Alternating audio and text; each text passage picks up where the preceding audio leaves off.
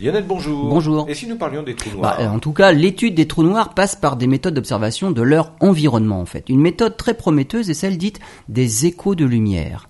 Cette méthode a pour la première fois permis d'étudier le trou noir supermassif au centre d'une galaxie située à un milliard d'années-lumière. Lorsque de la matière se trouve en orbite autour d'un trou noir, elle forme d'abord un disque, ce qu'on appelle un disque d'accrétion. La matière y est chauffée et elle décrit des trajectoires en spirale qui l'amènent à être avalée par le trou noir. Cette matière chauffée émet du rayonnement et vu les énergies en jeu, c'est dans le domaine des rayons X qu'il faut observer. C'est ce que réalisent les télescopes spatiaux comme Chandra, XMM Newton par exemple.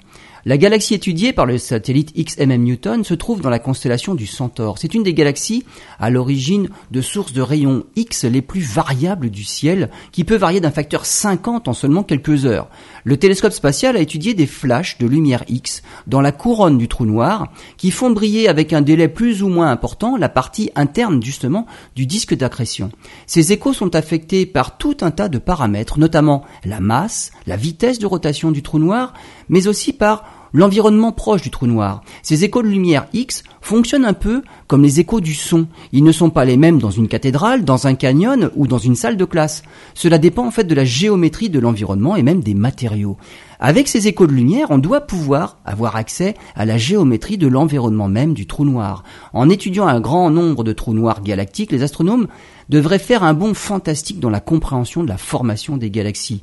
Et ils seront aidés à partir des années 2030 par un tout nouveau télescope spatial, Athéna, de l'Agence spatiale européenne.